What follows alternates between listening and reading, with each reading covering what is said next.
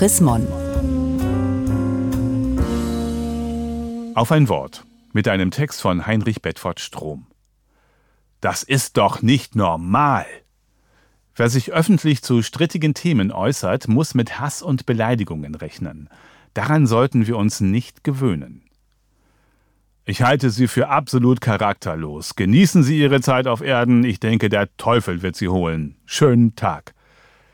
Das ist nur ein Beispiel für die Zuschriften, die ich bekomme, wenn ich mich zu kontroversen Themen öffentlich positioniere. Ich kann damit umgehen, aber schön ist es nicht. Ja, sie ist auch bei uns zu spüren, die zunehmende Spaltung der Gesellschaft, die sich in gegenseitigen Anklagen und Herabwürdigungen äußert. In den USA hat das im Wahlkampf zur Präsidentenwahl zu einer gesellschaftlichen Polarisierung geführt, wie das Land sie vielleicht noch nie erlebt hat.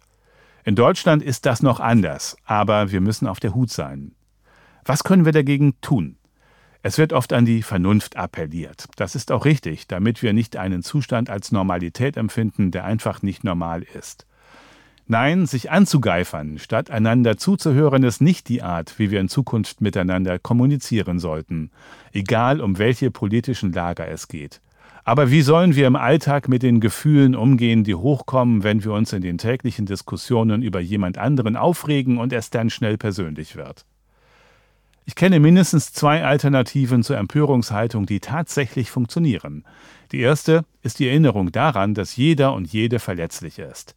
Sie leitet dazu an, den anderen nicht mehr als kontrovers gegenüberzusehen, sondern als Menschen, der zu kämpfen hat. Vielleicht ist im Leben einiges schiefgelaufen, vielleicht treiben ihn existenzielle Ängste um. Wie würden wir, wenn wir all das wüssten, mit ihm umgehen? Ich vermute viel gnädiger, als wir das sonst tun. Verletzlichkeit gehört zum Menschsein.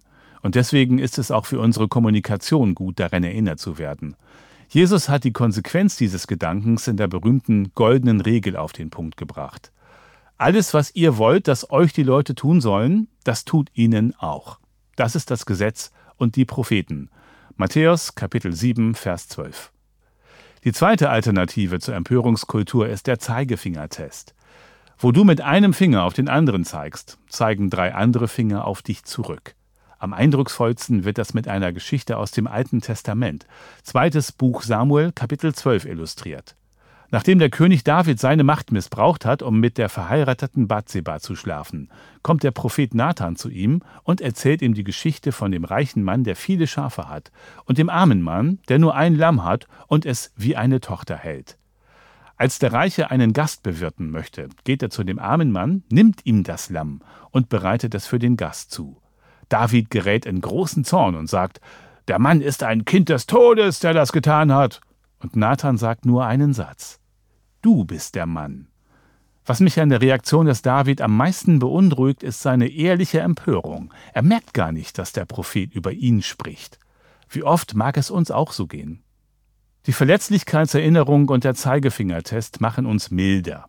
Sie ersetzen nicht die notwendigen Auseinandersetzungen um einen verantwortlichen Umgang mit dem Coronavirus, um die richtige Flüchtlingspolitik oder sozial gerechte Verhältnisse in der Gesellschaft, aber sie helfen uns, den anderen auch dann noch als Menschen zu sehen, wenn wir seine Positionen mit Entschiedenheit zurückweisen müssen. Das ist das Lebenselixier einer intakten Gesellschaft. Wir können nicht darauf verzichten. Gelesen von Hans-Gerd Martens, November 2020. Mehr Informationen unter www.chrismon.de